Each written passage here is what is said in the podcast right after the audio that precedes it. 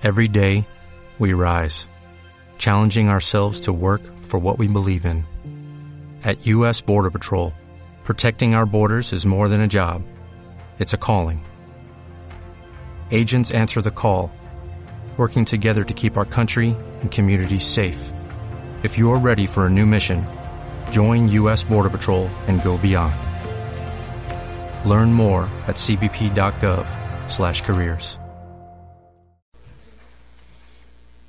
Bienvenidos, buenas noches. Estamos al aire desde el Museo de Arte Moderno Carlos Mérida con el panel Estigmas y Tabús del movimiento Poderosas Deja tu huella. ¿Qué es un tabú? ¿Qué es un estigma? Un tabú es todo lo que está prohibido decir o hacer por convenciones religiosas, psicológicas o sociales, mientras que un estigma es una señal de deshonra, desgracia o vergüenza. Esta noche nos acompañan cuatro destacadas profesionales que nos hablarán sobre los tabús y estigmas que afectan a las mujeres en Guatemala. La licenciada Claudia Ávila, psicóloga egresada de la Universidad Autónoma de Nuevo León, México, posee un máster en educación de la Universidad Complutense de Madrid, es especialista en logoterapia y análisis existencial. En su trabajo como terapeuta y coach ayuda a las personas a alcanzar su potencial y sobreponerse ante la adversidad. La doctora Alejandra Colón es antropóloga egresada de la Universidad del Valle de Guatemala. Posee una maestría de la Universidad de Maryland y un doctorado de la Universidad Católica de Lovaina. Trabaja actualmente con niñas adolescentes con el Population Council y el programa Abriendo Oportunidades. La doctora Mirna Montenegro Rangel es médica y cirujana egresada de la Universidad de San Carlos de Guatemala. Posee una maestría en Administración de Empresas, estudios de género y un doctorado en Sociología. Ha participado en la elaboración y promoción de las leyes de planificación familiar, ley contra la violencia sexual, explotación y trata de personas y la ley de maternidad saludable. La licenciada María Eugenia Morales Aceña es graduada de la Universidad Rafael Andívar como abogada y notario. Tiene una maestría en políticas públicas y derecho constitucional, también de Universidad Rafael Andívar, con estudios de doctorado en filosofía. Actualmente es asesora del presidente del organismo judicial y es ex procuradora adjunta de Derechos Humanos. Su servidora, Regina Fanjul, soy graduada de la Universidad Francisco Marroquín con una maestría en Consejería Psicológica y Salud Mental de la Universidad del Valle de Guatemala. Y ahora para comenzar con este tema de tabús y estigmas que afectan a la mujer guatemalteca, le doy la palabra a la licenciada Claudia Ávila. Gracias. Eh, me gustaría iniciar, acabar de iniciar diciendo que son los estigmas y tabús. Son estas señales en el ambiente que fueron puestas o impuestas y obligadas como determinaciones de prejuicios que no han sido estudiados a fondo, que no han sido analizados sus causas y razones. Una de las cosas que más nos interesa es la mujer en definitiva. Queremos que ella se pregunte cuántos estigmas y tabús hay en ella. Queremos también que empiece a preguntarse quién está siendo ella y quién está dejando de ser ella con todo esto. Me decían en las entrevistas que hicimos para el tema, ¿a quién le tengo que pedir permiso para ser? Para hacer todo lo que soy y todo lo que llevo dentro. A mi papá, a mi hermano, a mi jefe, a mi marido, ¿a quién se le pide permiso? Y nosotros le contestamos que el primer permiso al que tiene que acceder es al de ella misma. ¿De qué quiere darse permiso? Es bien importante que ella se pregunte quién quiere ser, qué necesita, qué quiere. Y después de que ya encontró las respuestas y de que haya logrado un diálogo consigo misma, voltear al otro y crear un diálogo más. Pues las entrevistas que hicimos nos reportan que la mayoría de las mujeres creen que, que todo lo que tienen que hacer es estar en casa y ser madres.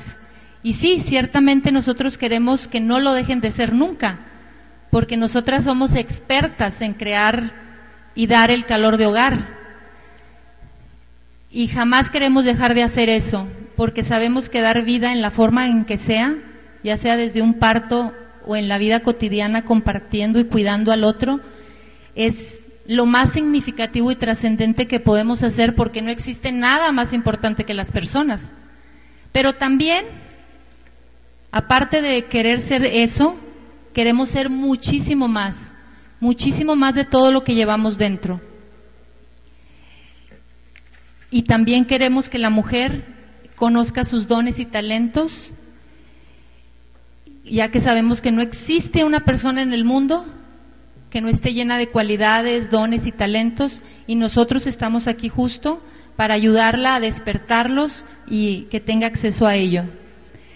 Y me decían también las mujeres entrevistadas, pero yo estoy muy enojada por todo lo que no me han dejado ser con estos estigmas y tabús, que me he creído todo, me siento como con coraje, con enojo, y yo quiero ir con esta gente y decirles con la mano en la cintura, fíjense que sí soy poderosa y sí puedo.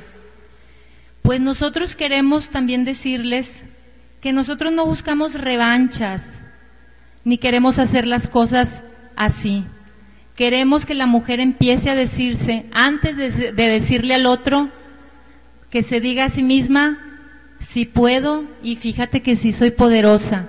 Que ella empiece a escuchar su voz primero, porque cuando ella encuerpe esta afirmación, quizás ya no va a ser necesario que se lo diga al otro, porque el otro lo va a notar ciertamente.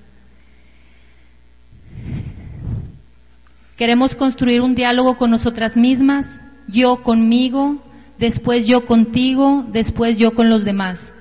Desde el discernir, desde el cuestionar mis pensamientos, todos estos tabús y todos, todos estos estigmas. Primero necesito definirme, conocerme, qué quiero, qué necesito, y no desde un capricho, más bien desde mi ser que quiere ser y descubrir a qué está llamado y preguntarnos y meditar en ciertas respuestas. ¿Dónde estoy? ¿Y dónde quiero estar? Y no hablo de movernos físicamente, territorialmente. Más bien, ¿dónde me quiero mover interiormente? ¿Qué tengo ahorita que sí funciona? ¿Quién estoy siendo? ¿Y quién estoy siendo a veces que ya no me funciona en lo que necesito? ¿Cuál es mi guion de vida? Esa conversación que llevo adentro de mí todo el día ¿Qué historias me cuento y recuento una y otra vez? ¿Qué personajes hay? Necesito construir otro diálogo, otro guion, que se pregunte, ¿puedo salir al mundo a conquistar lo que necesito con esta historia? ¿O me construyo otra historia? Sabemos que los países, las familias, las sociedades tienen sus guiones y que ella se pregunte, ¿ese guion es mío o es de los demás? O nada más me lo heredaron y lo repito en automático. ¿Alguien me lo impuso? ¿Viene de mis ancestros? ¿Cuál quiero diseñar? ¿Qué personajes quiero cambiar? Hay muchas preguntas que necesitan meditarse. Pero también otra cosa que nos dijeron las mujeres fue, Claudia, pero ¿cómo podemos hacernos poderosas? ¿Cómo estas mujeres han logrado ser poderosas? Dinos la manera, ¿cómo se accede a eso? ¿Hay alguna fórmula? ¿Cómo lo lograron? ¿Qué las definió? ¿Qué hizo que consiguieran sus metas, sus sueños, sus anhelos? ¿Acaso fue la claridad de sus respuestas? ¿De todas estas preguntas anteriores? Sí. Fueron sus declaraciones lo que hizo la diferencia. Sus declaraciones de lo que querían ser y hacer. Y empezaron a preguntarse, ¿hay otra manera? ¿Hay algo más para mí? ¿Hay otra manera de hacer las cosas? ¿Cómo lograron ser poderosas? Definitivo fue lo que empezaron a decirse a sí mismas. Eso cambió su historia. Cambiaron su vocabulario de no puedo, no tengo, no sé, por si puedo, si tengo, si quiero, si lo hago, me levanto. Empezaron a ver lo que sí quisieron creer de todos estos tabús y estigmas y lo que ya no quisieron creer, desde la intuición y el discernimiento. Y fueron encontrando su libertad interior. Sentían que habitaba una fuerza, una esencia, una luz que clamaba querer ser expresada. Y ellas, pues sí, inevitablemente había una sensibilidad como mujeres por ahí, pero una sensibilidad distinta. Le dijeron a las emociones, bienvenidas las emociones, pero de una manera útil, práctica, me quedo con lo bueno, desecho lo malo, simplificaron sus pensamientos y sus emociones, se quedaron con lo correcto, se escucharon a sí mismas y escucharon sus pensamientos, observaron sus pensamientos, la voz crítica. No la aceptaron más. Nada en contra de restar su poder. Tomaron responsabilidad y compromiso de su propia felicidad y existencia. Muchas gracias, licenciada Ávila. Vamos a darle ahora la palabra a la doctora Alejandra Colón. Buenas noches, pues voy a seguir hablando del tema de, los tabús y de los estigmas, pero me quiero enfocar un poco más en, una mirada antropológica que es de lo que siento que puedo hablar con más confianza.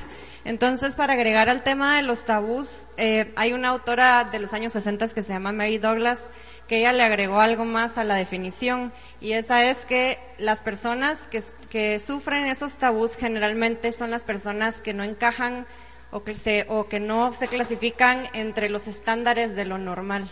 Entonces, las personas que sufren tabús son las personas que, por ejemplo, no se casan en una sociedad en donde la expectativa número uno de las mujeres es casarse y tener hijos. Y esa mujer va a sufrir esa marginalidad que viene con no encajar. Entonces, esto es algo que, que agrega tal vez a la definición más allá de, las, de los conocimientos tradicionales que tenemos. Y luego algo que yo creo que es importante hablar de los estigmas es que los estigmas ocurren a diferentes niveles.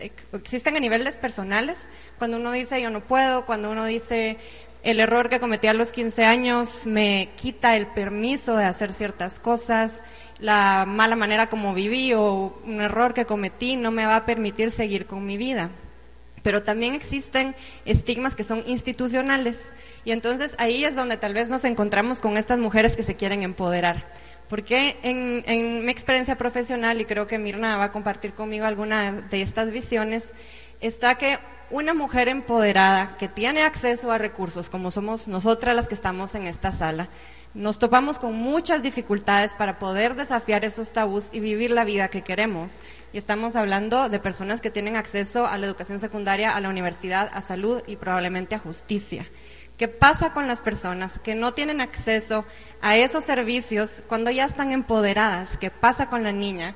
Que comprende que tiene derecho a educarse, que tiene derecho a tener otra vida, pero que no existe ninguna estrategia para que lo logre. Entonces, más que hablar de estas niñas que se están topando con estas barreras para realizarse como personas, quisiera hablar de nosotros, de los que estamos acá, porque mucho de lo que nosotras hagamos va a repercutir en lo que pase en nuestra sociedad. La razón por la que quiero hablar de eso también es porque es mucho más fácil hablar de lo que pasa lejos. Los tabús y los estigmas que se viven en una comunidad remota, en donde la cara es una cara anónima y donde la niña es una niña que no se relaciona con nosotros, es más fácil, nos indigna más fácilmente y también nos distancia porque es tan lejana su historia que nos enojamos y queremos hacer algo, pero al mismo tiempo no tiene nada que ver con nosotros, es algo que hacemos porque es una buena causa. Mientras más se acerca a nosotros, mientras más cuestionamos algunos de esos tabús alrededor de las mujeres que son ambiciosas profesionalmente, que quieren alcanzar cosas, que les gusta competir, que quieren hacer las cosas distintas o que toman decisiones radicales a la mitad de su vida, a los 30, a los 40, a los 50, a los 60, esas sí nos tocan más porque son nuestras hermanas, nuestras mamás, nuestras tías, las vecinas, y el estigma a la que ella va a ser sujeta nos va a tocar a nosotros. Porque todo el mundo conoce a alguien eh, o ha escuchado alguna vez, mira qué pena, tu hermana se divorció con cuatro hijos y, y, ya me enteré que está... O sea, esos estigmas son los estigmas que nos afectan a nosotros. Y esos son los estigmas que si no los abordamos con valentía, no nos van a permitir ver más allá, porque mientras estemos nosotros viviendo ese tabú, ¿cómo vamos a podernos atrever a desafiar los tabús en otros lugares? Eso no quiere decir que nosotros no tengamos esa responsabilidad, sí la tenemos, pero para mí esa responsabilidad de desafiar los estigmas y tabús radica en el título de este movimiento, que es Poderosas, que al principio cuando lo dijeron yo decía, pero poderosas, ¿dónde lo ubico en mi mapa mental de los movimientos? O sea, poderosa, ¿qué, qué es eso, verdad?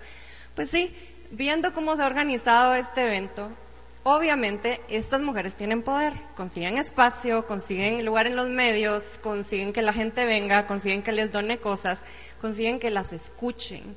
Y ese poder es un poder que es muy importante, porque nosotros somos unas cuantas pocas personas con acceso a cosas que ni se imaginan. El día que ustedes van a una comunidad y ven las barreras con las que se enfrentan estas niñas, estas niñas embarazadas, estas mujeres que sufren violencia, uno se da cuenta que realmente, a pesar de los estigmas que uno vive, de los tabús y de los problemas, tiene muchísimo más. Y yo pienso que ese poder es el poder que hay que aprovechar para empezar a ver esos lugares grises, esos lugares en donde se vive la marginalidad desde nosotros, no dejándonos atrapar por cosas tan simples como el chisme, por cosas que refuerzan la marginalidad de algunas mujeres, por cosas que impiden que otras personas vivan y se desarrollen, y también hombres, hombres que no encajan dentro del, dentro del esquema de género de la clase media urbana guatemalteca, son hombres que sufren, lo mismo que las mujeres.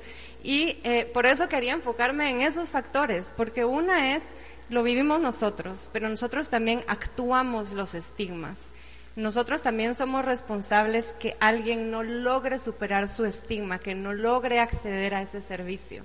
Por ejemplo, una persona que sufre de VIH ya tiene un estigma, pero ese estigma refuerza el resto. Ah, pero es que es una prostituta, es que es un hombre homosexual, es que es una... Hay un montón de cosas más que van encadenadas y esas son las cosas que nosotros decimos. Entonces, cuando hablamos sobre lo que más nos cuesta, a mí me cuesta mucho escuchar esas historias de las niñas, escuchar esas historias de las niñas que sufren violencia, de las mujeres que sufren violencia, pero me cuesta más ver cómo los estigmas dentro de mi propio medio se siguen replicando y nos siguen cegando porque es una neblina que no nos deja ver más allá. Entonces, volviendo un poco a esa fuerza personal, yo creo que esa fuerza personal también nos tiene que abrir los ojos a esas oportunidades que sí tenemos nosotros y a qué hace falta para que el resto de mujeres cuando quieran salir de esas situaciones lo puedan hacer. Y en el, en el mundo en el que Mirna y yo trabajamos, les podemos garantizar que tenemos mil ideas concretas, hasta con presupuestos de cuánto cuesta, de cuánto cuesta lograr algunas de estas cosas, que son desafíos muy grandes y que tal vez como un colectivo, como un movimiento, sea el espacio en donde se puede lograr, lograr más, hablarlo pero también actuarlo, porque se necesitan cosas, por ejemplo, como modificar leyes, se necesitan cosas como proveer otros servicios y se necesita otras otras cosas como llamar la atención a problemas y a cosas que no deberían existir, porque las leyes ya existen para que eso no pase y sin embargo sigue sucediendo. Y yo creo que ahí radica el poder, ahí radica la capacidad de trascender eso que estamos aprendiendo. Y como decía, es más difícil verlo hacia adelante, hacia adentro, porque hacia adentro se tocan un montón de cuerdas, que son cuerdas que tal vez nos hacen retroceder a decisiones o a situaciones que hemos vivido y también nos hacen preguntar lo que nos ha pasado y lo que nos han hecho a nosotros, porque como decía antes, los estigmas se viven y se actúan. Y solo se logra, solo se logra resolver cuando logremos identificarlos y también tomar decisiones al respecto. Y aquí lo, tenemos una gran oportunidad los mensajes que salgan de este movimiento son mensajes muy importantes que van a llegar más lejos que las voces de muchas otras mujeres. Pero las voces, pienso yo, que tienen que ser eh, no voces prestadas del problema de alguien más, sino voces del problema que está ocurriendo alrededor nuestro. Pensemos en eso porque tenemos esa capacidad y porque no dudo que hay muchas mujeres que también lo quieren hacer. Y esa era lo que, la, cuando me hablaron de estigmas y tabús, dije no, no voy a hablar de nada que pase fuera del, del perímetro urbano, porque yo creo que aquí ya tenemos suficiente como para cuestionarnos. Y con esa pregunta los dejo y les doy gracias. Muchas gracias, doctora Colón. Le doy la palabra ahora a la doctora Mirna Montenegro. Pues buenas noches y muchas gracias por la invitación. En realidad a mí esto de poderosas me gusta mucho porque significa que ustedes tienen poder y no es una condición muy dada a las mujeres, normalmente es dada a los hombres. Y les puedo poner un ejemplo. Las que vivimos la segunda adolescencia nos acordamos de una caricatura que se llamaba Jimán, ¿se acuerdan? Que salía con un tigre y el hombre sacaba la espada y decía, ya tengo el poder y con eso vencía a todos sus enemigos. Entonces esto de de poderosas y hablar de estigmas y tabús tiene que ver, por ejemplo, cuando hablamos de un tabú nos estamos refiriendo a algo prohibido, algo de lo que no se habla, algo de lo que está censurado. Y yo quiero hablar con ustedes de los temas de sexualidad, quiero hablar de violencia sexual y quiero hablar de embarazo en adolescentes porque son temas muy actuales que vivimos como sociedad y probablemente a ustedes las van a estigmatizar también porque una condición de una mujer poderosa no es una condición normal. Se está perdiendo como cierto patrón y entonces puede haber quienes se sientan amenazados por estas mujeres poderosas que quieren hacer cambios y que quieren generar conocimiento, porque los cambios empiezan por la información y por el conocimiento y luego por las acciones. Entonces les decía que yo quiero referirme a la sexualidad, a la violencia sexual y a embarazos en niñas y adolescentes, muy pegado con el tema de muerte materna. Como les decía, el poder tiene mucho que ver con la condición de las mujeres. Si hablamos de maternidad, la maternidad la idealizamos, se habla de la maternidad como un ideal y como un destino de todas las mujeres. ¿Qué mujer no quiere ser mamá? Ese es el contexto social. Si de repente encontramos a alguien, una compañera o colega que dice, no, a mí eso de los hijos e hijas, yo realmente prefiero esperarme o pensarlo un poco más. Recuerden cuando ustedes tuvieron su primer embarazo, realmente fue una decisión que ustedes tomaron conscientemente y que dijeron, quiero embarazarme y tener un bebé, o se casaron y entonces como se casaron hay que probar si funciona y entonces el primer embarazo viene como un don o como un regalo. Y si es la condición de la mayoría de mujeres que estamos acá, imagínense a nivel de las mujeres que no tienen un nivel educativo ni conocen sobre información, menos todavía pensar que tienen algún derecho o que tienen poder como ustedes. Y eso se relaciona mucho también con el tema de embarazos en niñas y adolescentes. Nosotras trabajamos a nivel departamental con 20 observatorios y me permito compartirles la semana pasada algunas de las colegas de Gualanza Capa fue a, dar una charla a un instituto de quinto y sexto primaria. Y luego de la charla, la pregunta fue, mire señor, entonces eso que me hace mi papá desde que yo tengo cinco años es violencia sexual, ¿verdad? Y otra preguntó, de 13 años, ¿dónde consigo anticonceptivos? Porque fíjese que yo no quiero resultar embarazada, pero es que mi novio que tiene 43 años y que es el novio de mi mamá, yo no quiero un embarazo de él. Entonces, ante esta realidad... Vamos a corte, volvemos en unos momentos. Ok, sigo. sigo. Les decía entonces, compañeras, que en realidad, ante esta realidad, no puede una menos que decir que un movimiento como el de ustedes tiene que estar situado en la realidad nacional. Y los estigmas y los tabús que hay en relación a la sexualidad, en relación a un matrimonio en relación a un embarazo en adolescente es una realidad que vivimos todas, pero viven más las mujeres y se vive más en las comunidades eh, rurales. La educación integral en sexualidad está considerada una de los tabús más grandes. Ni siquiera el papá o la mamá quiere hablar con sus hijos adolescentes o con los niños en relación a lo que son a lo que es educación sexual que no crean que tiene que ver con planificación familiar, no tiene que ver con relaciones sexuales. Hablamos de educación sexual como procesos que transforman y que empoderan.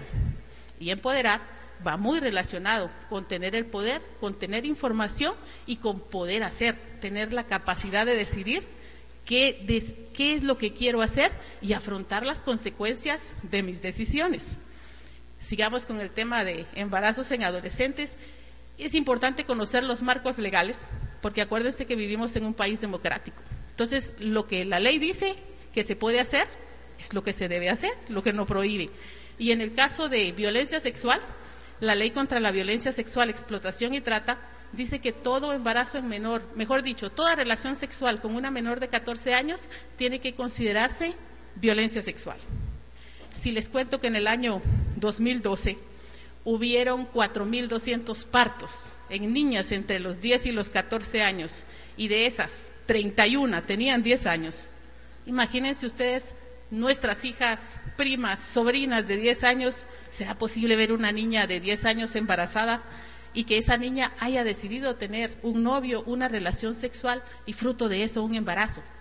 Y encima que es víctima de violencia sexual, todavía viene muchas veces la misma comunidad y piensa que como es un problema privado y como la mayoría de agresores son los papás, los abuelos, los tíos, entonces mejor guardamos el problema, no decimos nada, que nazca el bebé y luego vemos si lo inscribe la mamá, o sea, la abuela, como hijo propio va a un servicio de salud y encima que la niña padeció violencia, no pensamos en ella como una niña que tiene derechos, sino el simple hecho de estar embarazada la convertimos en una mujer. Entonces, puje señora, aunque tenga 11 o 12 años. ¿Dónde la atención psicológica? ¿Dónde el acompañamiento? Tenemos casos donde las niñas llegan a los hospitales y ni siquiera saben que están embarazadas, o sea, no saben que van a tener un bebé. En Petén teníamos una niña que decía, dice mi mamá que lo que yo tengo aquí adentro es mi hermanito y lo tengo que cuidar. Pero yo en realidad lo que no quiero es que él toque mis juguetes. Imagínense alguien que debe protegernos, que debe cuidarnos como la familia, que sea el agresor. Y ahí jalamos la condición de género. Hace poco salió una foto donde una mamá se despedía de un beso del violador de su hija. Y, la hija era de ambos, no era hijastra, era hija de ambos. Ella se despedía de un beso, a él lo habían condenado a 20 años de prisión. Y fue una foto que revolucionó las redes sociales y todas estábamos indignadas de pensar cómo esa señora que es mamá puede besar a ese señor que violó a su hija y que le están dando 20 años de prisión. Pero piensen también en la condición de ella. ¿Cómo le pueden pedir a ella que no reaccione así si ella vivió y le enseñaron que tiene que ser unida, que tiene que ser casada, que es hasta que la muerte los separe y que no importa la condición ni lo que la pareja le haga, es su cruz como mujer y lo tiene que aguantar. Y para cerrar, hablemos de muertes maternas. Porque si la maternidad es un derecho y tiene la protección del Estado, por supuesto que el Estado y todas nosotras tenemos que proteger a la maternidad. Sin embargo, en Guatemala somos el país donde más mujeres mueren por causas prevenibles. De 10 muertes maternas, una no se puede salvar, aquellas cuestiones complicadas en salud, pero las otras nueve sí deberían vivir. Sin embargo, actualmente han muerto 400 mujeres de muertes maternas. Se mueren desangradas, se mueren porque el esposo no les da permiso para ir cuando tienen alguna complicación médica. O sea, tenemos mucho que trabajar en el tema de tabús y de estigmas, porque aún la planificación familiar sigue siendo un tabú y las que usan planificación familiar hay que tener cuidado porque de repente son mala compañía. Podríamos decir también que tenemos que pensar cuando hablamos de tabús y de estigmas que estas son condiciones sociales que se transforman. Acuérdense que las mujeres hace 50 años más o menos que votamos y hace 50 años nadie hubiera pensado que iba a haber un movimiento poderosa poderosas o que las mujeres íbamos a votar. Sin embargo, como condición social, por supuesto que tenemos la capacidad de reconocer que hay estigmas y tabús y que tenemos que irlos eliminando. Muy pegado al tema de estigmas está la discriminación y somos parte de ese proceso de discriminación.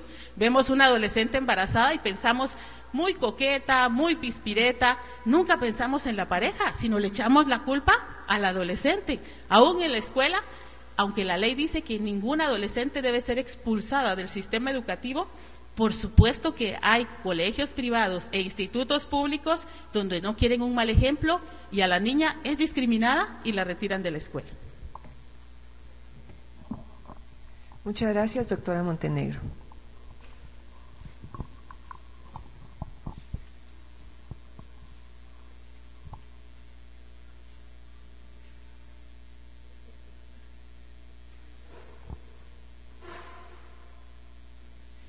Volvemos al aire. Estamos en el Museo de Arte Moderno Carlos Mérida con el panel Estigmas y Tabús del movimiento Poderosas Deja tu huella. En este momento vamos a hacerle la palabra a la licenciada María Eugenia Morales. Muchísimas gracias. Eh, me ha servido todo lo anterior precisamente para poder conversar con ustedes sobre mi experiencia. Yo nazco a la vida consciente de mujer luego de graduarme de abogada y ser eh, madre de familia.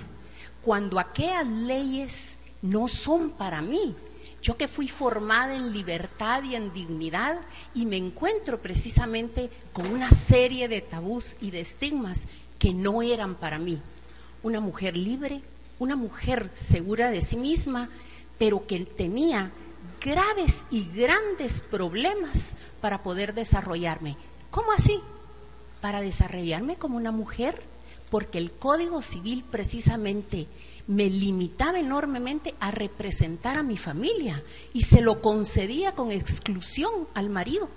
Entonces esas invitaciones que tradicionalmente hemos recibido como el señor fulano de tal y señora, ha sido eliminado de las normas y ahora precisamente eh, puede ir cordialmente y protocolariamente una invitación a nombre de ustedes y esposo.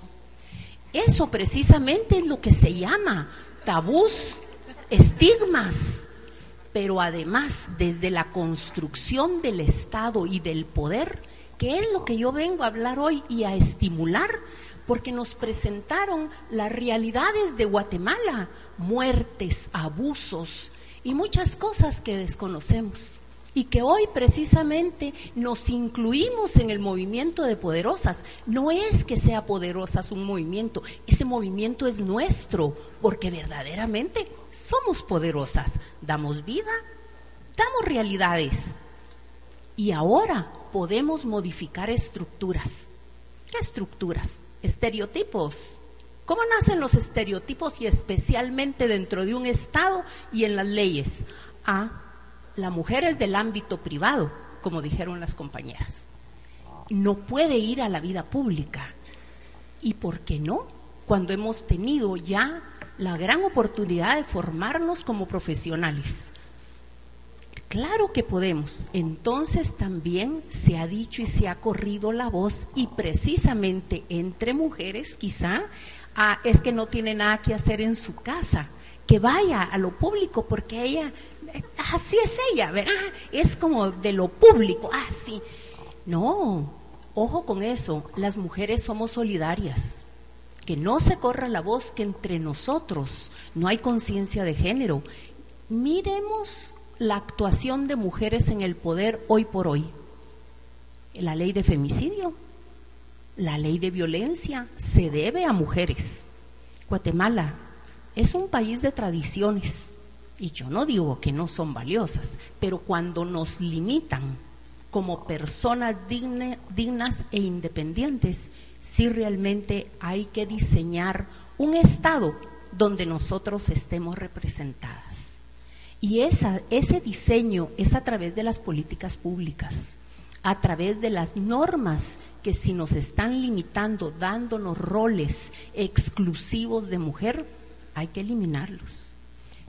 Un ejemplo maravilloso es dónde estamos ubicadas en el código laboral, en un apartado súper especial que viene desde los romanos, en donde necesitábamos ser representadas, porque nosotros no podíamos contratar nuestro empleo en forma libre y los empleos tenían que ser acordes a nuestra situación de mujeres.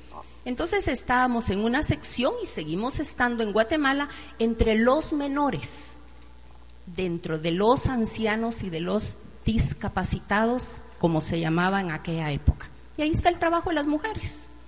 En el Código Civil también no nos permitía libremente desempeñar un empleo, pero sí estábamos obligadas a mantener el hogar.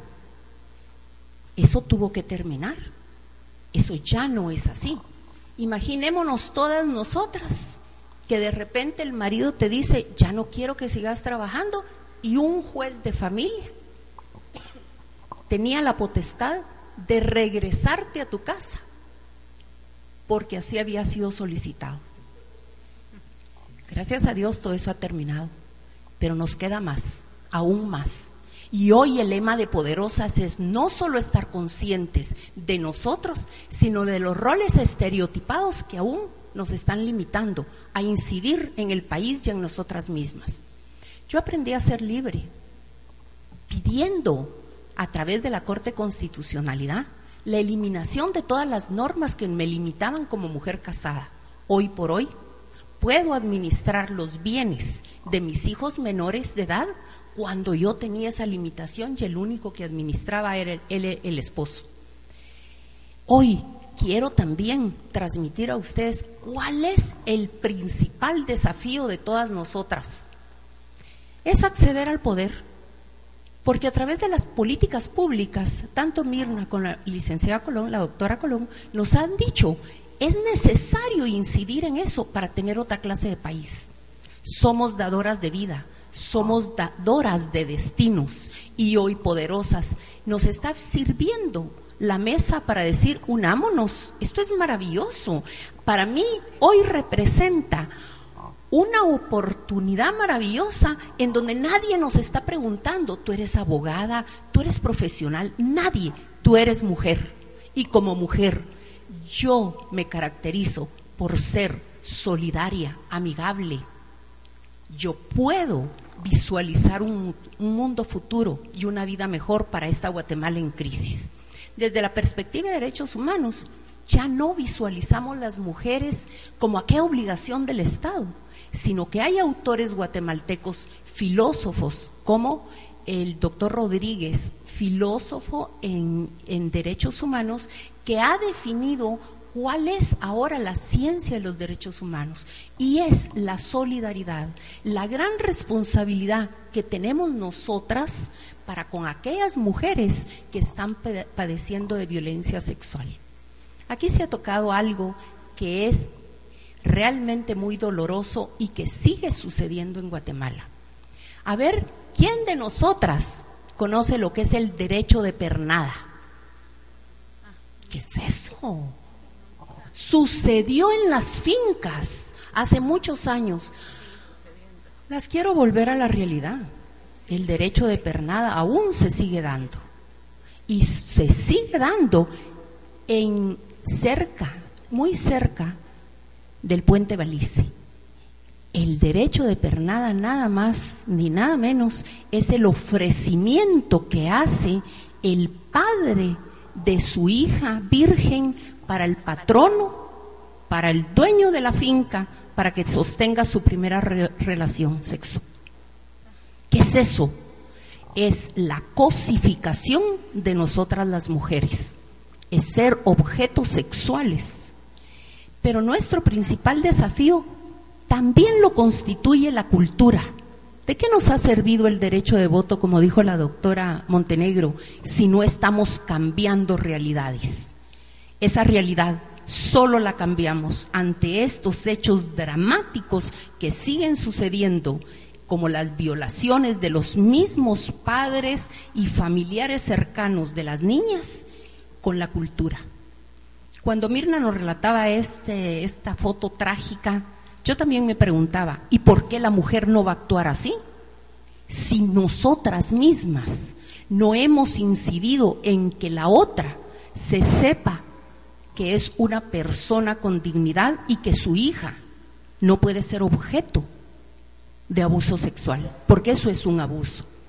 Hoy Poderosas representa la libertad de hacer, Hoy poderosas significa la solidaridad y la unión de, esfuerzos. Probablemente nosotros no podemos transmitir ni hacer lo que las compañeras pueden, pero uniéndonos, no solo con la participación activa desde nuestro lugar, sino que además nuestro compromiso con nosotras mismas. Yo aprendí desde el derecho a ser libre y a ser digna, pero eso no basta. Mi generación está comprometida con un país entero, con una generación también del futuro como son todas las niñas para cambiar este país. Eso es poderosa, eso es poderosa, pero no desde una perspectiva individual. Unámonos. Yo platicaba con Verónica Riedel el primer día que nos conocimos y me pude identificar con ella cuando me ha contado que una obra que ella había hecho se sentía como un pez dentro de una caja, algo así. Y me relataba que, ella quería salir de esa caja. Esa caja era la sociedad y ella necesitaba con su aleteo romper esa caja. Rompamos nosotros esos estigmas, rompamos los tabús que las mujeres somos de lo privado, que no podemos acceder a lo público. Nosotras podemos, nosotras podemos y debemos eliminar los roles y los estereotipos que aún están en la ley y en las estructuras de familia lo que más perjudica eh, a nosotras es precisamente la formación que viene del hogar. Somos transmisoras del machismo y de esos estereotipos. Me encanta la noche de hoy. Verdaderamente, creámonos que somos poderosas por este país y por las mujeres en Guatemala, que somos la mayoría.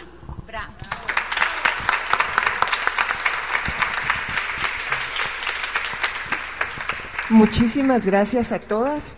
Para mí ha sido verdaderamente inspirador el escuchar todos estos ángulos. Todas somos mujeres, pero podemos ver en este ejemplo de panelistas la diversidad que hay entre nosotras, el ángulo con el que podemos ver nuestra realidad y podemos promover un cambio positivo. Esta noche escuchamos desde el aspecto psicológico cómo la mujer necesita sentirse primero ella misma capaz de llegar a tener este poder, capaz de cambiar. Vimos desde el aspecto antropológico que hay estructuras que están institucionalizadas en nuestra sociedad que nosotras necesitamos empezar a cuestionar, darnos cuenta que están ahí. Vimos desde el aspecto médico la realidad de nuestro país, un país donde tantas mujeres mueren en sus embarazos, donde tantas mujeres son víctimas de incesto y de otras palabras que son tabú para nosotras, que no nos animamos ni siquiera a pronunciar.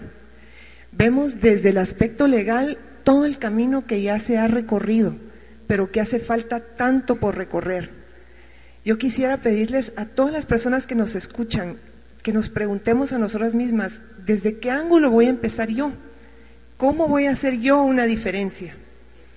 Y quisiera que comencemos ahora una conversación entre nuestras panelistas en que puedan ampliarnos estos temas y, decirle a quienes nos escuchan por dónde puedo comenzar, cuál puede ser el primer paso. ¿Quién desee tomar la palabra?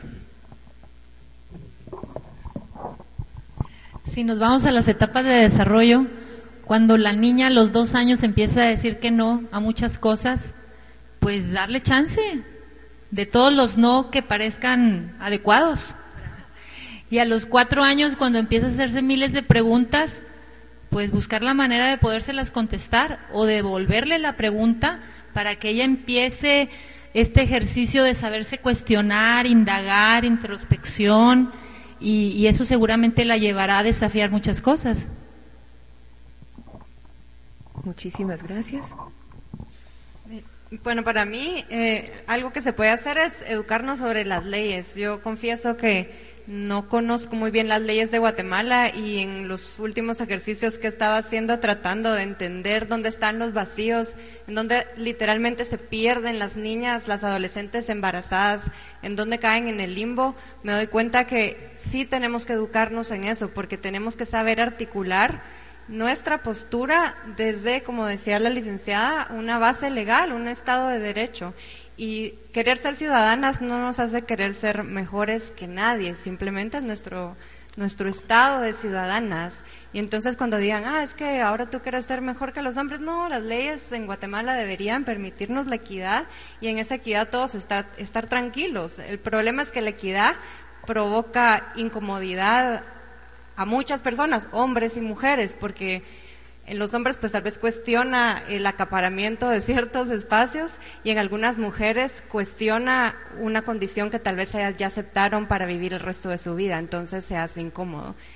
para mí, que soy antropóloga, cada vez siento que hay que acercarse más también a entender las leyes, las cuestiones legales, y ya entendiendo esos vacíos, ver en dónde nos ubicamos y dónde desde nuestra profesión podemos actuar y trabajar y aceptar ese reto, porque a veces uno se ilusiona con hacer algo, una campaña muy linda en donde todas las niñas estén felices y sonrientes, pero tal vez nuestro lugar no es ahí, nuestro lugar es un lugar donde tenemos que trabajar más duro en una trinchera que es desagradable, haciendo cabildeo, yendo al Congreso, cuestionando tal vez a nuestros amigos diputados sobre ciertas cosas y ese es el lugar en donde en donde toca actuar. Entonces hay que ubicarse pienso yo y hay que entender desde lo legal hasta dónde podemos llegar. Y cuando eso topa qué tiene que cambiar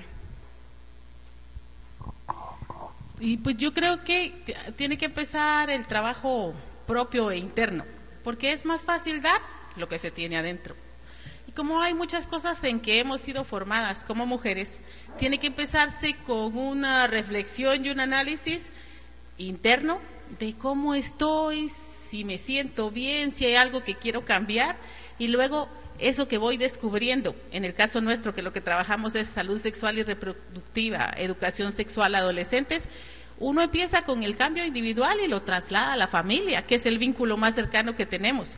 Y en el caso de Poderosas, luego lo trasladamos a planes y acciones concretas y a lograr resultados, porque a veces los problemas son grandes o las situaciones son difíciles y nos desanimamos y nos ponemos metas muy altas. Entonces es mejor como movimiento tener objetivos y acciones concretas porque así nos vamos a animar cuando las vayamos eh, alcanzando y eso nos da más fuerza para seguir con otros retos. Quizás eh, nos sirva de respuesta el principio de no repetición. Lo que le pase a uno mismo o le pasa a otra persona con una historia conocida, que no vuelva a suceder. Porque eso es dolor, porque eso es destrucción, porque eso es mitigar lo que es la voluntad de las personas.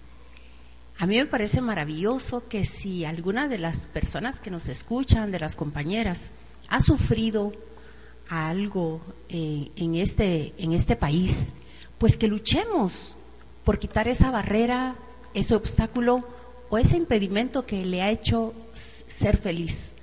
Todas venimos al mundo como producto de amor para ser feliz y tenemos una incidencia en nuestros destinos y en el futuro que es incalculable, es un bien maravilloso el servir.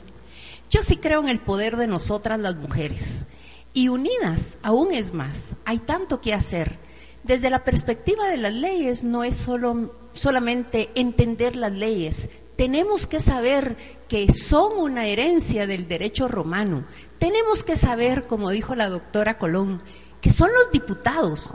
Ah, diputados, no se está mencionando diputadas, diputados los que nos recetaron ese tipo de reglas en lo que todas las ciudadanas nos debemos de conducir. No están presentes las niñas. ¿Por qué? Porque nosotras, las mujeres, no hemos decidido que estén. Este país no tiene políticas de inclusión de mujeres. Veamos las instituciones. Antes habían dos magistradas de Corte Suprema. En lugar de ir para adelante, nosotros vamos retrocediendo. Hoy tenemos una.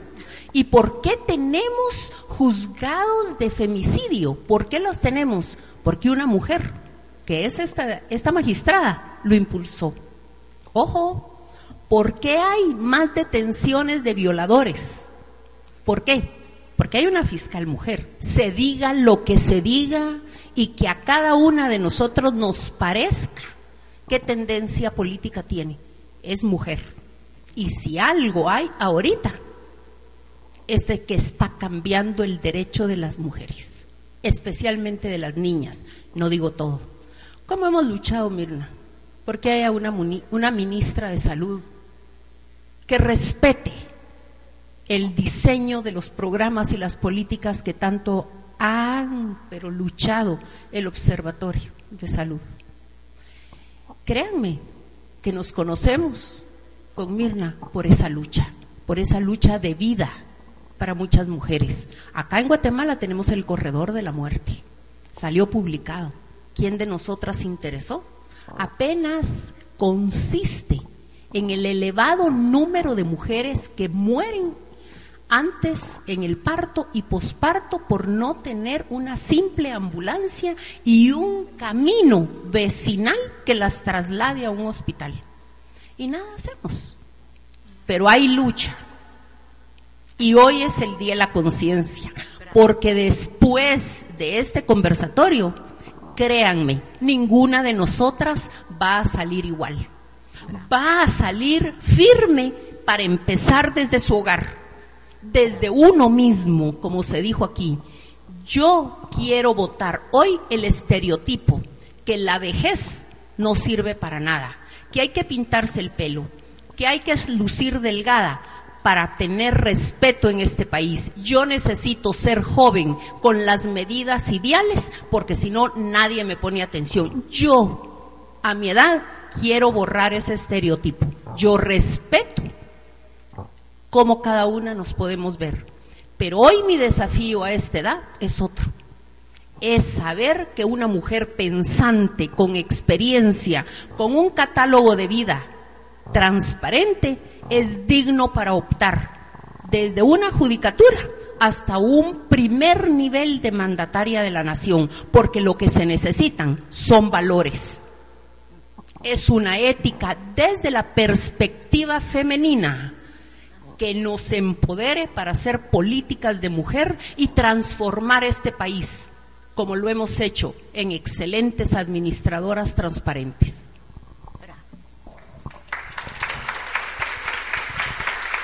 Muchísimas gracias. Yo creo que tenemos muchos, muchos estigmas, muchos tabús que son de la vida diaria que, tal vez no son tan quijotescos, no son tan utópicos.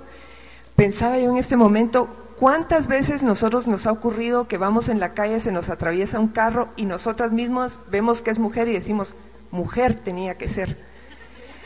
¿Cómo es que nosotras mismas no nos cuestionamos que cuando un hombre no es valiente le decimos, ay, pareces mujer?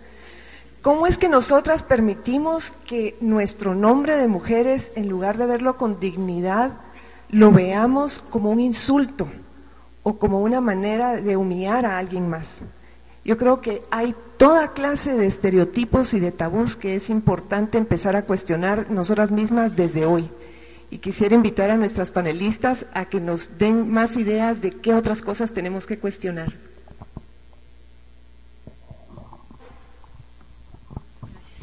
Yo creo que una de las primeras cosas es el lenguaje que usamos, porque así como el lenguaje describe la realidad o las realidades, el lenguaje también crea la realidad. Entonces, saber qué palabras estamos usando, cómo las estamos usando, con qué intención, especialmente con nosotras mismas y después con todo lo que nos rodea, es algo que va construyendo y determinando los destinos y las vidas y siempre el, preguntarnos, como bien decías, eh, qué estoy necesitando, quién soy, quién quiero ser, a dónde me quiero mover, qué estoy descubriendo en este momento, de qué me estoy dando cuenta. Siempre necesitamos modelos muchas veces. Y todas estas personas que hemos mencionado necesitan modelos, nuevos modelos a quién imitar, nuevos modelos de quién tomar, cómo se hacen las cosas y, es una gran oportunidad que existan estas mujeres brillantes para nosotros tomar ejemplo de ellas. Para mí, una de las cosas que tenemos que incidir es que verdaderamente hay oportunidad de educar a las niñas. Eso te da libertad. A mí que no me vengan a recetar que tengo que tomar anticonceptivos, que me tengo que ligar, que, que me tengo que casar o no casar. Yo, cuando tenga educación, verdaderamente voy a definir mi vida. Yo no tengo por qué ser parte de una política pública que me diga que voy a ser peinadora, que voy a ser ingeniera, que no voy a casarme o que me voy a casar. A mí me, se me dio la, el ser para ser una mujer libre y propia, para ser única e irrepetible. A mí que no me imponga nadie lo que tengo que ser. Yo soy la que soy poderosa de mi destino y así quiero ser. Y como yo lo fui, lo quiero para todas las mujeres, para romper barreras, estereotipos y lo único que necesito es la solidaridad de más mujeres.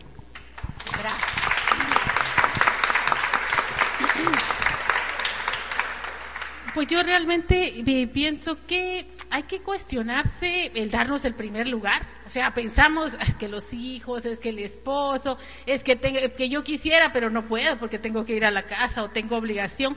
Yo diría que deberíamos ponernos en primer lugar y decir, hoy voy a hacer yo primero.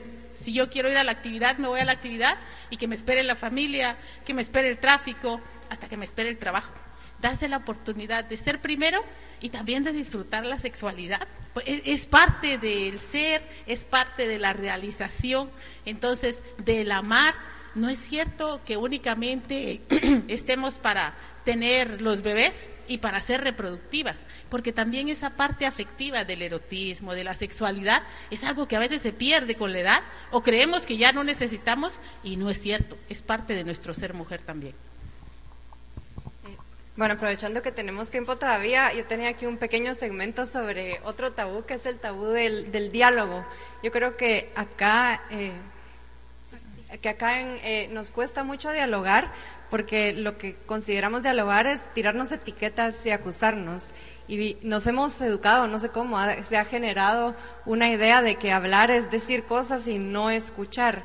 Y entonces al no aceptar que tal vez alguien totalmente contrario a nosotros tiene un punto, entonces nos quedamos estancados en el mismo lugar. Y yo aquí al final del texto que había preparado tenía esa parte y qué bueno que todavía hay tiempo para hablarlo. Esa, esa guerra de etiquetas creo que es una cosa que tenemos que, aprender a quitarnos. a quitarnos porque hace porque hace que no, que no podamos avanzar en la, que no podamos avanzar en llegar a esas soluciones. Y por ejemplo, ¿sigo no sigo? Sí, bueno.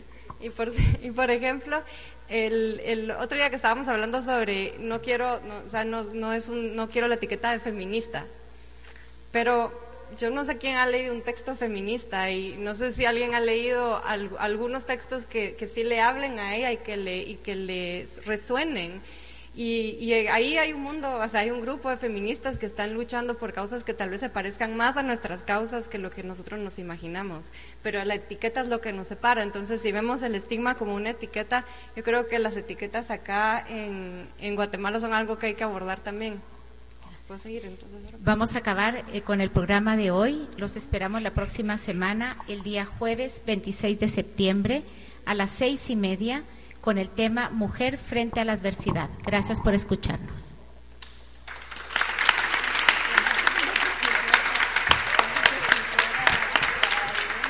Pero nosotros aquí sí vamos a continuar. Ahora vamos a dar oportunidad a quienes quieran hacerle preguntas a nuestras panelistas y pudieran pasar aquí al micrófono y formular su pregunta. Sí, voy a terminar de hablar de la guerra de etiquetas, por favor, ahora que ya no estamos en al aire, sí. Entonces, ese era el, punto al final, después de la conversación que tuvimos, me quedé hablando, me quedé pensando ayer, bueno, ¿qué es lo que nos da miedo de las etiquetas de otras personas? ¿Y, qué pasaría si por un momento solo escuchamos las ideas sin asignarle un título a la persona que lo está diciendo? Y ese era como el, mensaje que quería dejar. Interno. Si pudieras dar como un ejemplo de qué es, de, de como que qué es lo que las mujeres que no son poderosas, digámoslo así, o que quieren ser poderosas pero todavía no lo son, qué piensan y cuál debería de ser su, su diálogo interno para ayudarlas a empoderarse. Ok. Eh, nos referimos al diálogo interno porque sabemos que los países, las ciudades, las familias tienen diálogos internos y las personas tienen su diálogo interno. ¿A qué me refiero? A esa conversación que llevamos dentro, que está todo el día rumiando en nuestro interior y que nos dice todo el tiempo una historia, un guion, eh, como si soy protagonista o si soy víctima o si me hicieron o si el otro, si, si todo lo que siento y todo lo que estoy pensando en el día tiene que ver con afuera, tiene que ver conmigo y, y los personajes que están ahí rondando, qué tan reales son. Es bien importante saber si el guion que traigo de vida, que me vengo repitiendo desde la infancia, adolescencia y ahora como mujer, ha sido el mismo, o qué partes siguen siendo las mismas que necesito ir a resignificar, a cambiar, qué necesito hacer con esas partes, si me están siendo útiles ahorita o, o ya están fuera, si ya no son necesarias. Y creo que ese diálogo interior es el que muchas veces está determinando cada día de nuestra vida.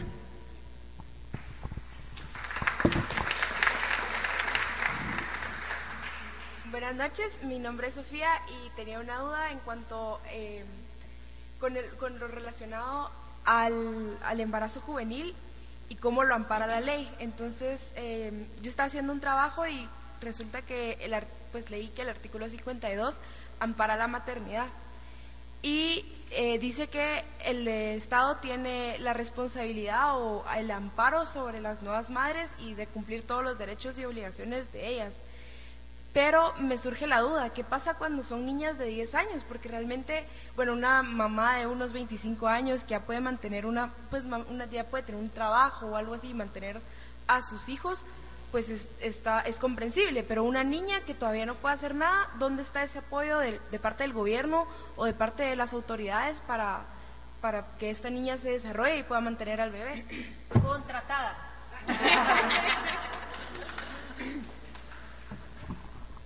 Bueno, yo puedo hablar, no, del derecho a la licenciada. Yo les puedo hablar de lo que pasa actualmente. No es que hayan más niñas embarazadas ahora. Lo que pasa es que ahora se sabe qué es delito, qué es violencia sexual. Han visto campañas, han oído en radio. Entonces, por eso decimos que la información es tan importante, porque entonces empezamos a descubrir y empezamos a actuar. Si hay, como les contaba, 1.422 partos, ni siquiera embarazos. No sabemos cuáles terminan en abortos. Solo tenemos el registro de 1.422 partos entre 10 y 14 años en el año 2012. ¿Qué se ha hecho?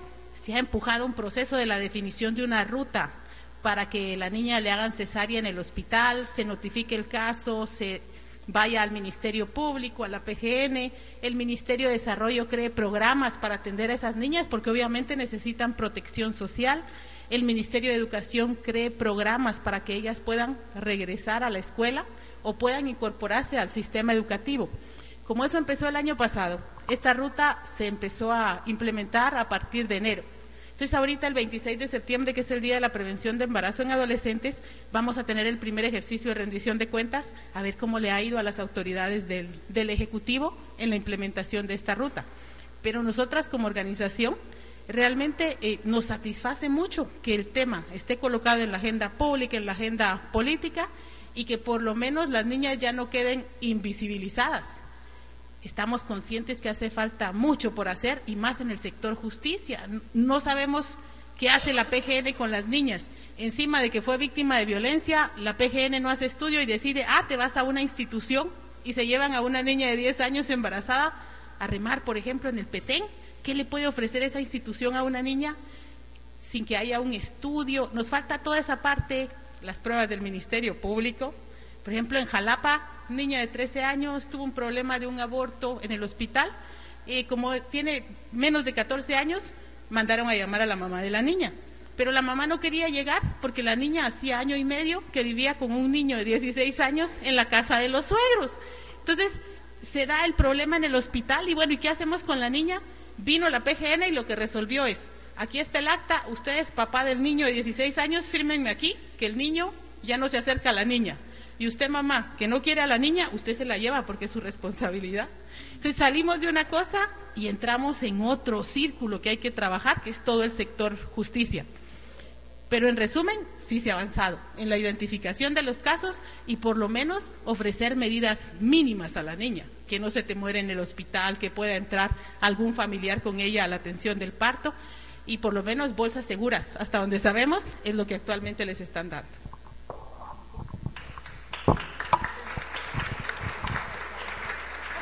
El, el, marco legal empieza desde la misma construcción del pacto social que se llama constitución.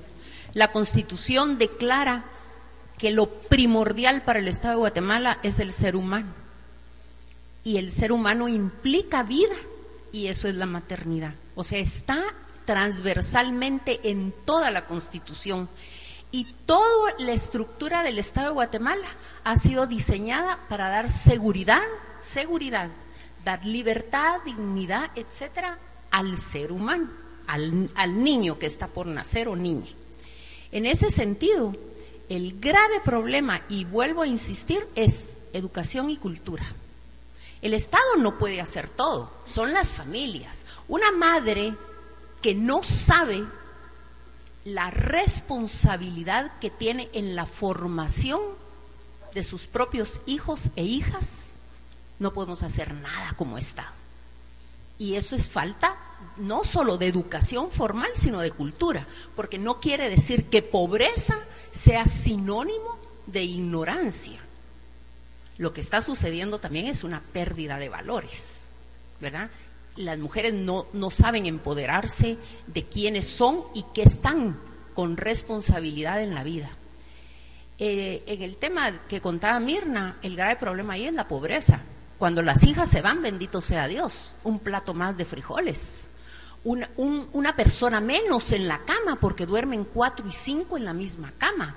Y en el mismo ámbito ahí se come, ahí no se baña, ahí se come, ahí se duerme, ahí se recibe la visita, ahí está el perro, ahí se cocina, etcétera. Entonces, una que se va, qué bendición. Hay algo más para, para el resto. Sí debemos exigir al Estado a través de los programas sociales, porque la Constitución es muy buena muy, muy buena. Es humanista. Es el primer pacto que se dio en Guatemala tomando en consideración los diferentes sectores. Por eso está pueblos indígenas y todo. Lo que sí nos hace falta es esos programas que sean realidad. Yo recuerdo la última mujer que incidió en políticas. Fue una trabajadora social como directora de bienestar social hace muchísimos años. He ahí, en ese, en ese contexto histórico fue fabuloso. Regaló máquinas de coser, dio clases de cocina en ese contexto. Pero de ahí para acá es terrible lo que nosotros vemos. Hace un periodo gubernamental, hace dos periodos gubernamentales, eh, en el ámbito de bienestar social que preside una primera dama, creyó ahorrar recursos y el alquiler de una casa. Lo eliminó y juntó niños y niñas que estén sometidos a la judicatura Ahí teníamos niños abandonados, ahí teníamos niñas que resultaron embarazadas, ahí teníamos junto niños que se portaron mal y van a la judicatura los papás y dice está en peligro de transgreder, se institucionaliza. ¿Qué sucede en esas instancias? Se violan unos con otros hay niños de la calle, niños en la calle, que hay una gran diferencia con niñas. Eso fue terrible y eso sigue sucediendo. El tema que quiero tocar, no solo de la maternidad, sino de conciencia, es el, el elemento más valioso desde cualquier punto de vista, es el ser humano. Y la mujer con su maternidad está protegida, no solo por ella, no, está protegida por el nuevo ser, el nuevo ciudadano o ciudadana, que es el valor más grande que pueda tener un país. Entonces, no es solo el artículo 25 constitucional, es toda la constitución. Y todas tenemos que rescatar lo que significa ese ser para un país. ¿Qué futuro tenemos con las estadísticas? No solo que Mirna nos cuenta, sino que vayamos hoy a los periódicos, a los medios, o miremos mañana, y ahí tenemos la clase de país que es hoy, los desafíos que como mujeres poderosas tenemos hoy y el país que podemos estar esperando en un futuro muy próximo. Muchas gracias. Buenas noches, mi nombre es Ana Ponce y quiero felicitar a todas las panelistas y a Regina la moderadora eh, me llamó mucho la atención y fue muy alentador para mí escuchar a María Eugenia, Mirna y Alejandra cuando ellas se refieren a hacer propuestas de cambios legislativos en concreto. Y hace dos días yo pensando, este movimiento pues es un movimiento de concientización, pero después yo pensaba, ¿y después de concientizar qué? Y entonces concluí, y es a título personal que voy a hablar ahorita, eh, que Poderosas tiene que tener una incidencia en concreto, aunque sea esto la incidencia, pero no quedarse en este show, en esta concientización. Y que esta incidencia sean propuestas al Congreso, iniciativas de ley, no pidiendo privilegios, no regulando específico, porque yo no estoy a favor de, de regular a favor de causas específicas, pero sí en términos generales. Y tú mencionaste, María Eugenia, el caso del Código de Trabajo. Y una realidad que vemos es que la mujer se educa, va a la universidad, consigue aquel magnífico trabajo, se casa, empieza a tener hijos, entonces deja el trabajo, porque si estás bajo un régimen de laboral, tenés que cumplir las ocho horas, y si no, pues entonces por atender a tus hijos, y como decías tú, eh, es, prioridad, ¿verdad? Es, nuestro instinto maternal y, no, queremos familias desintegradas, hijos descarriados por ser magníficas, eh, profesionales, ejecutivas, lo que sea pero yo creo que una propuesta en concreto que se pudiera hacer es permitir la libertad de contratación laboral entre patrono y la mujer, no estar sujeta, porque esas protecciones laborales, en vez de proteger y favorecer al trabajador, es todo lo contrario. Entonces, que sea una legislación más abierta y que no solo sea a favor de la mujer, sino que una legislación que se permita la libertad de contratación entre patrono y persona, ya sea hombre y mujer, porque de esa forma yo creo que la mujer va a poder tener libertad de cuando empieza ya a chinear y todo, que se va a su casa, sigue sacando trabajos de medianoche, dando pacha, sacando el trabajo sábado y domingo, pero no por eso se le va a coartar y terminar su oportunidad de accesar a los mercados laborales, profesionales, sino que es una forma que con, de mutuo acuerdo con el patrono, ella acepta trabajar, que se le pague por hora, no salario mínimo, sino que trabajar por hora, no horario, sino que es a destajo, aquí está el trabajo hecho, cabal, el trabajo hecho y que aplique a todo nivel. Y la, la mujer que quiera ser, eh, ser regida por las normas del Código de Trabajo, pues ya es opción, pero dar una libertad y esa libertad que sea tanto para hombre y para mujer, y yo creo que todo lo que es el mercado laboral va a incrementar tremendamente en una forma productiva eh, porque, por esa libertad de contratación y no tener esas limitaciones que se tienen hoy día. Y así como esto, yo creo que después podemos ir bien. Creo que deberíamos de crear una comisión de asuntos específicos, una comisión legislativa para ir viendo qué propuestas son las que se deben de ir analizando y ya que tenemos muy pocas diputadas en el Congreso, pero por aquí veo unas caras que a lo mejor algún día tenemos, pero yo creo que pudieran ser iniciativas presentadas por el movimiento Poderosas, con todo el apoyo y la solidaridad que tú mencionabas y a ir a hacer ese tipo de presión en las batallas legislativas que podemos ir viendo eh, por todos los temas que han tocado ustedes aquí y también vamos a ver después de los otros paneles eh, cuáles son las conclusiones, dónde es que la mujer necesita un refuerzo, eh, mejorar cierta legislación y qué mejor si es en general, ¿verdad? Para el ser humano que es hombre y mujer. Pero, pero yo creo que sí deberíamos de unificar esfuerzos para estar pensando esa incidencia directa que va a tener Poderosas, que no solo se quede en una concientización, sino que hacer un cambio específico, chiquito, concreto, pero fue un avance. A mí me parece maravillosa la reflexión tuya especialmente porque hay otras formas de trabajo que convienen a, las mujeres. Una gran conquista para las mujeres hace años fue la institucionalización, la obligación que los centros de trabajo tuvieran guardería. Ojo, nadie lo cumple. ¿Dónde está el grupo de mujeres que está visualizando que han guarderías, que respondan por su hora de lactancia, que haya una perspectiva de género a todo nivel? En la maestría de género y acceso a la justicia em, en la Universidad de San Carlos se, sirve esa maestría. Fui invitada en las primeras cortes a ser docente.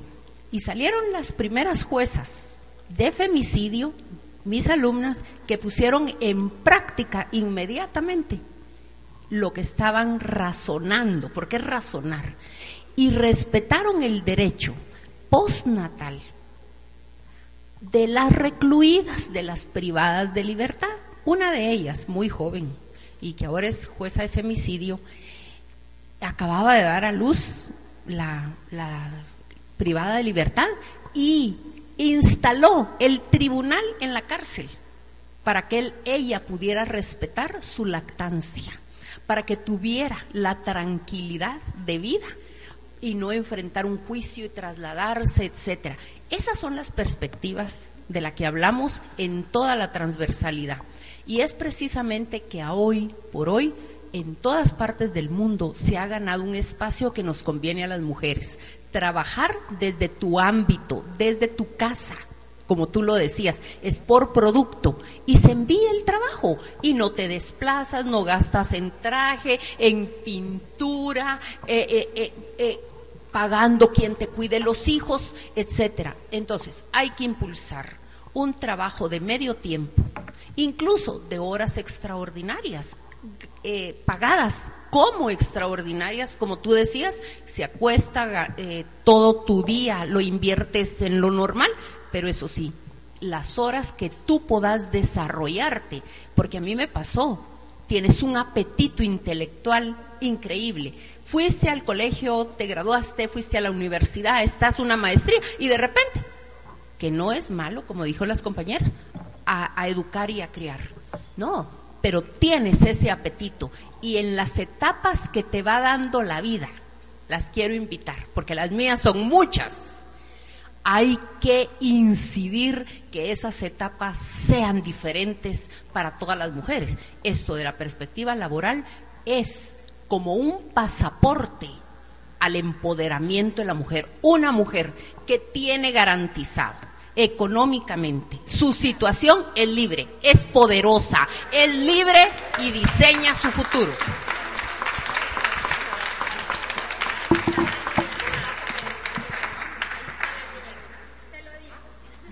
Buenas noches, las felicito, yo estaba bien emocionada en llegar, llegué tarde me sentí tranquila cuando dijeron, sí, ahí están mis hijos de cuatro y dos años con mi esposo. Y ahí están. Y yo estoy disfrutando. Y quería preguntarles, en el transcurso en lo que me, se me colaron dos, pero yo les cedí mi lugar, ustedes mencionaron, pero a veces nuestra cultura también nos ahoga en el pesimismo y a mí no tampoco me gusta ser optimista ilusa. Si algunas pudieran complementar lo que ya han dicho, con casos de éxito, que sí ha salido bien. Yo ya entendí, tomé notas en mi teléfono y todo, y de lo que ustedes dijeron es como que hay que hacer una ley del sándwich, hay que empezar modificando también desde arriba estructuras, leyes, normas, pero de abajo con esas niñas en la trinchera, como decía Alejandra, la doctora Colón.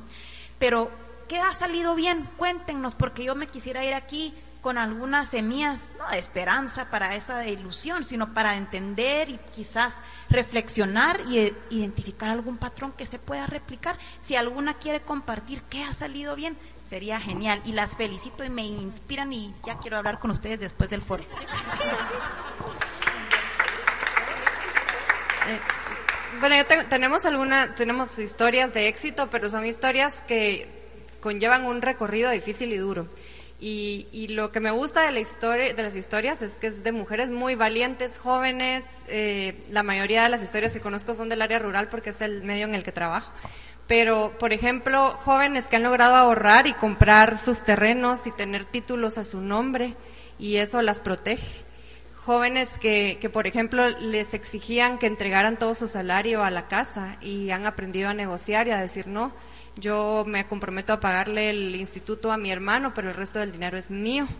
Jóvenes que les han dicho, mira, tenemos una deuda, hipotecamos el terreno, necesitamos tu dinero y negocian y dicen, bueno, yo saco la deuda, pero el terreno es a mi nombre, porque si no se lo van a heredar a mis hermanos y a mí no me va a quedar nada. Y esas historias a nosotros nos inspiran, pero hay algo ahí que para mí es crucial, y es que estas jóvenes lo hacen solas, pero lo hacen también acompañadas sabiendo que tienen un recurso a donde llamar. Y eso es también algo de valores, saber ser eh, un ente de apoyo, saber ser un tipo de coach, pero alguien que conoce esa realidad, porque son cosas que tal vez para nosotras son obvias o son cosas en donde uno les dice, dígale que no, ¿por qué le va a entregar el salario? Bueno, me dice, sí, pero ¿y mis hermanos? ¿Verdad? Yo no quiero que golpeen a mis hermanas. Y eso es el, el lugar en donde uno tiene que aprender, si quiere de verdad hacerlo, ponerse en los zapatos de los demás. Y son historias que nos inspiran. Para mí, el hecho que las mujeres logren tener propiedad es un avance enorme. Y hay, por ejemplo, una ONG pequeña que se llama Iniciativa de Justicia para las Mujeres, que se está dedicando sobre todo a que las mujeres logren negociar y que hereden a las hijas, porque es increíble cuántas hijas se quedan fuera de la herencia porque la tierra es para el hijo y a ella que la mantenga el marido. Y con tener una cuerda de terreno ya le hace la diferencia a esas niñas. Entonces, eso es una, para mí, esa iniciativa simplemente de titular, simplemente de heredar, simplemente de que la señora se sienta con el poder para decir yo heredo a mis hijos y a mis hijas, ya es algo que a nosotros nos inspira mucho. Pero como te digo, son, son historias que nos inspiran, que nos hacen felices, pero que al mismo tiempo nos da temor, o sea, nos hace pensar que se necesita más, se necesitan esas redes y que ellas solitas no lo pueden lograr a cada etapa porque se topan con barreras estructurales. Simplemente a veces tenés que hacer una llamada, te llaman y me dicen, mire, en tal lugar me están haciendo trampa con el salario, me están haciendo trampa, ¿quién me puede aconsejar sobre un contrato? Y ser ese vínculo es algo que les permite seguir adelante y con ese vínculo ya lo logran o lograr acceso a un servicio de salud, lograr, y, lo hacen, y lo hacen, y son, pues, como te digo, son historias bonitas, pero son historias que también eh, ilustran el camino que queda por andar, porque no debería ser así de difícil. Ustedes son inspiradoras, o sea, que salga un programa donde se aborden temas de estigmas, tabú, eso es inspirador para lo que trabajamos. Y en realidad, como es un compromiso, y es una vocación el estar una como mujer, porque lo que es cierto es que cuando una mujer se empodera, ese empoderamiento le va a servir para todo, para su casa, para su trabajo, para el centro de salud, y nosotras somos mujeres empoderadas. Entonces, este tipo de reuniones, ese compartir esos ideales juntos y ese trabajo en alianza, eso es lo que inspira todos los días a lo que nos dedicamos. Yo creo que tú eres un ejemplo ¿Por qué no revisas cómo fue tu familia, tu niñez, esa crianza de amor que te hizo poderosa?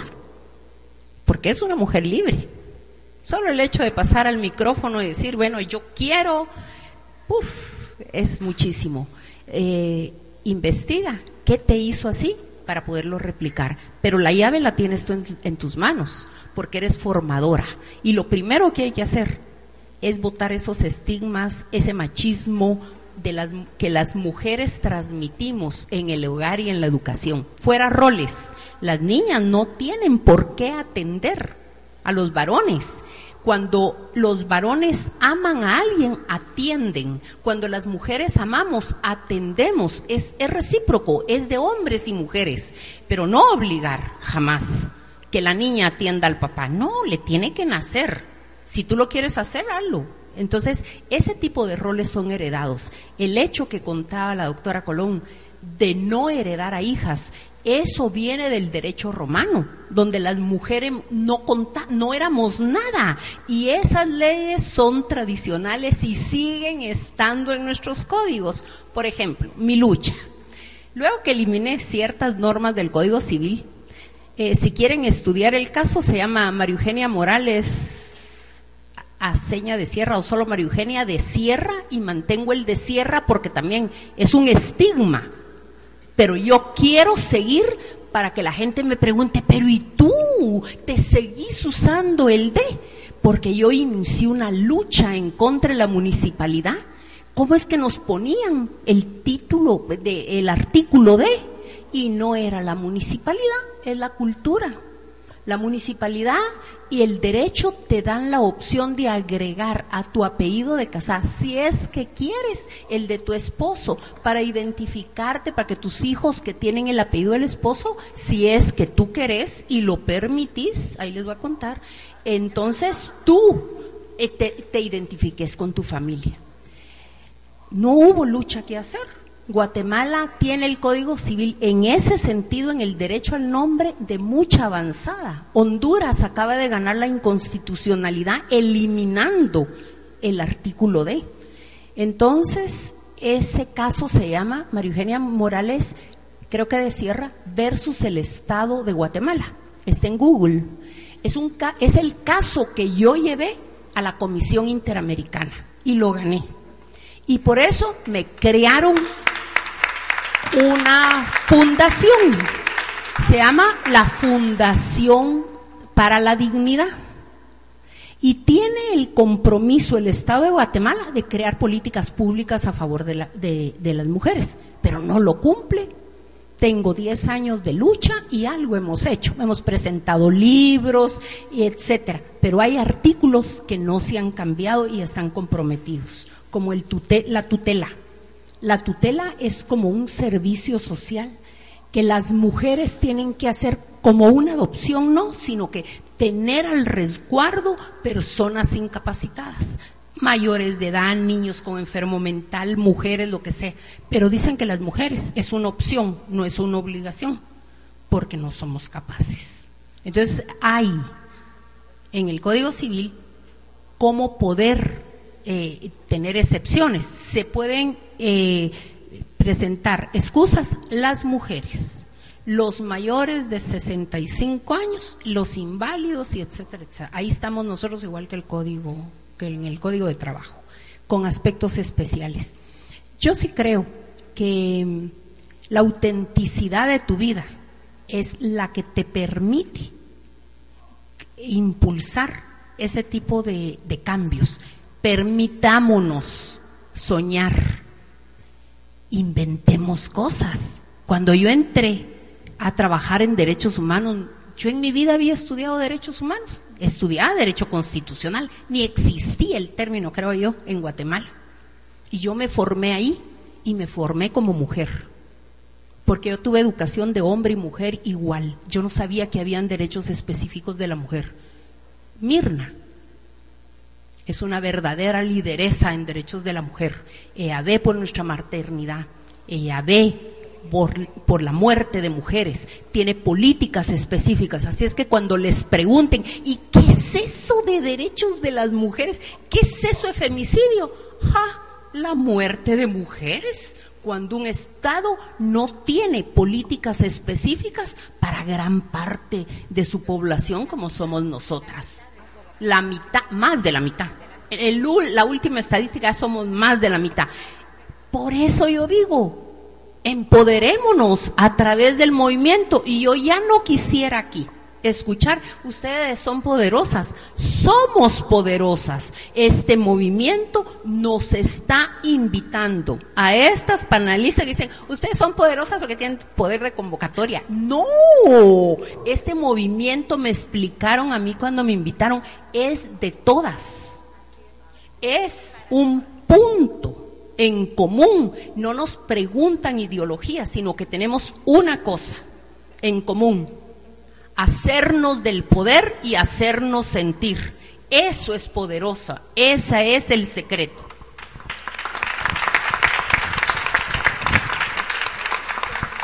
Solo quería decir que nosotros tenemos tabúes y estigmas, porque solo porque parecemos tener poder, lo cual no tenemos tampoco. Ya estamos poniendo un estigma, ¿verdad? Entonces nosotros somos iguales a todas las sufridas, porque sufrimos nuestra cruz igual en otra forma. Pero lo que quería nuestro movimiento y lo que quiere es realmente ayudar a unirnos a todas las mujeres, a las más pobres, a las más ricas, a las más sufridas, todas, porque solo unidas vamos a poder llegar a algo. Entonces, eh, no tengamos estigmas con nosotras mismas.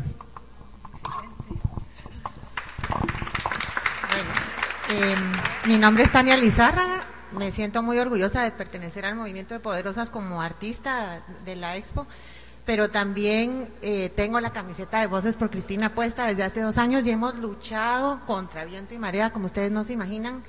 Realmente hemos aprendido que como mujeres podemos hacer cambios positivos por Guatemala. Hemos llegado hasta el Congreso, sacamos un punto resolutivo, fuimos con el presidente sin ningún miedo, fuimos al organismo judicial, hemos ido al Ministerio Público.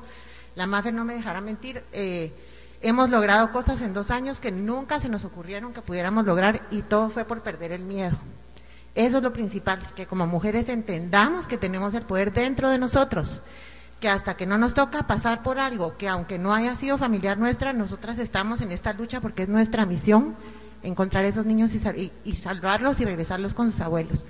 Pero de verdad yo lo que quiero darles como testimonio es que eh, a raíz de estos dos años hemos aprendido que está en nosotros el poder lograr lo que nosotras querramos y que la gente está temblando con lo de poderosas porque de verdad, si con voces que no, no, no hemos logrado tal vez eh, una, una expo así donde estemos 90 mujeres, pero digamos hemos logrado otras cosas, realmente la gente ya dice las de voces por Cristina, o sea, ya es como un respeto de lo que se ha logrado.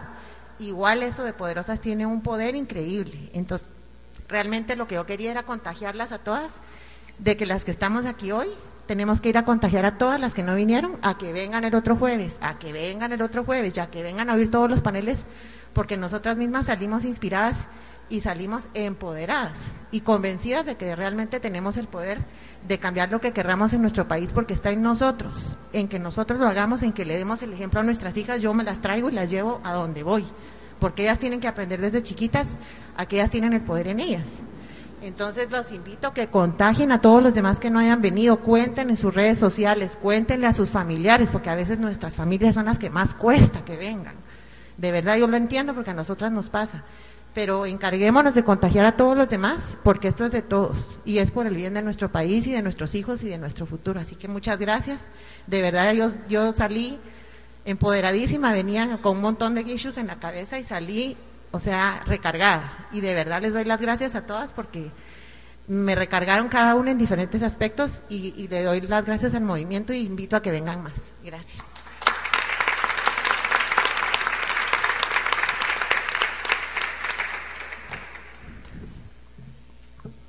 Bueno, muchas gracias, señoras panelistas, por apoyarnos. Sin ustedes esto no sería posible. Ustedes son la voz de tantas mujeres. Eso es lo que necesitamos, voces, hablar fuerte. Gracias por acompañarnos al público. El mensaje es para ustedes y para todo ese contagio que tiene que haber, como dice Tania. Tienen que venir más, tienen que escucharnos más, tienen que poder hablar más. Contagiémonos, entusiasmémonos todas, apoyémonos y vayamos para adelante por este país. Gracias y buenas noches. Y si tuvieran más comentarios, dudas, necesidad de apoyo, existe el sitio de internet www.poderosas.org, en donde están invitadas a pertenecer.